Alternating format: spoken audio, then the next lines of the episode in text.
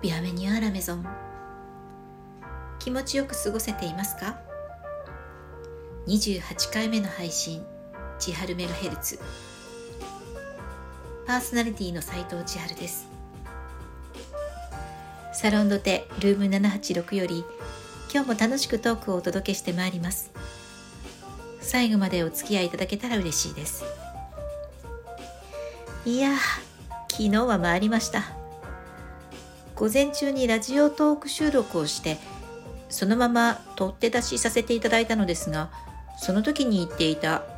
Google 天気さんの降雪予報が見事的中で東京は午後から都心部でも積雪が5センチも観測できるほどの雪雪雪。雪国の方からしたらなんだそんな降ってないも同じな雪じゃないか。そんなのは降ったって言わないんだよ。って怒られると思います。そうですよね。でも太平洋側にある東京は本当に雪に弱くて慣れてなくてちょっと降っただけで交通機関が乱れます。靴も雪仕様なんてそもそも持っている人もいないしあまり売ってもいないし。なので当然履いている人もいない。雪の上を歩き慣れてもいないので滑ったり転んだり昨夜のニュースは路面凍結への注意や車はチェーン装着やスタッドレスへの付け替えを進めていて首都高の事故のニュースなんかも放送されていましたね。まあこんな天気でも私の仕事の方は在宅でも問題がなかったので家にいたいなと思ったんですけどうんあとねほぼほぼ毎日通っているフィットネスに関してもさすがに昨日は予約をキャンセル。このまま昨日は自宅にこもろうかとも考えたんですが去年から予約注文していた完全予約制の洋菓子の受け取り日だったので完全武装して美味しいもののためということで大粒の雪が降りしきる中受け取りに行ってまいりました。外出したしついでに買い替えをしなければと思っていたものがあったのでユニクロを訪問。今日は個人的見解でおすすめしますということでそう商品はユニクロの大ヒット商品ヒートテックのお話をしちゃいます。昨年の秋頃ユニクロの人気商品エアリズムとヒートテックの年々の進化についてその凄さを人から聞いて気になっていたしこんなに寒くてしかも雪が降って店舗の方もお客様が少なくて買い物しやすいだろうと予測して行ってみたら狙い通りお店はかなりガラガラ。ゆっくりお買い物ができましたよ。さて今回はあまりにも有名で使っている人も多いであろうヒートテックですが持っているという方はそのヒートテックいつ買ったヒートテックですか？昨日買い替えをするまで私の着用していたヒートテックは多分2019年もしくは2020年に購入したものが、まあ、混在してある感じでした。結構前のものですよね。うんでも全然ほつれたりしないんで買い替えのチャンスを失っていました。実はユニクロが東レと共同開発したこの特殊繊維ヒートテックはどんなに売れていても開発の手を止めることなく進化が半端ない。なんなら毎年買い替えてもいいくらいのスピードで機能向上してるって。知っていらっしゃいましたか？もちろん人気商品なのでご存知の方も多いかもしれませんが知らないという方もわずかでもいればと今回のトークテーマにしてみました。2021年秋冬モデルとしての最新ヒートテックインナーは3つの点がアップデート。まず1つ。吸水速乾の機能性。それから平滑性、えー、表面が平らで、えー、滑らかである性質のことを示す、まあ、表現なんですけれどもこの平滑性。それから3つ目ストレッチ性、うん、この3点がアップデートということ。さらに冬でも汗をかくので少しでも乾きやすくなれば嬉しいという、え、40代男性が、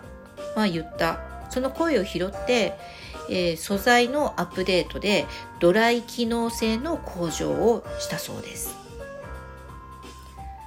ポリエステルの比率を上げることで2020年秋冬モデルに比べて吸水速乾性のアップ。ヒートテックの暖かさはキープしながら汗をかいた時により乾きやすい素材に進化した。これはいいですね。暖かさは同じでコットン素材になれば理想なのになというこれも40代の男性の声。それ以外にももう少し肌あたりが優しくなればいいなというお客様の意見をまあ採用してアクリルとレーヨンを細い糸に変更することで肌触りも柔らかくしつつ肌面はコットン100%のヒートテックコットンインナーエクストラウォームへと生まれ変わらせたり。ヒートテックウルトラウォーム超極暖と言われるものも肌当たりの良い着心地にアップデートしている。どちらの商品も、えー、縦横のストレッチ性も、えー、さらにアップしているので軽いスポーツシーンにも着用可能なんですとか。またね袖口も縫い代が重ならない位置に設定するなど工夫してねその縫い代のごろつきまで軽減するといった細やかな配慮はさすがジャパンクオリティですよね。前シーズンから継続して厚手のために肩やアームホールの縫い代がこう気になりやすいところこれをフラットになる縫い方で肌当たりを軽減する工夫ねこれすごいですよ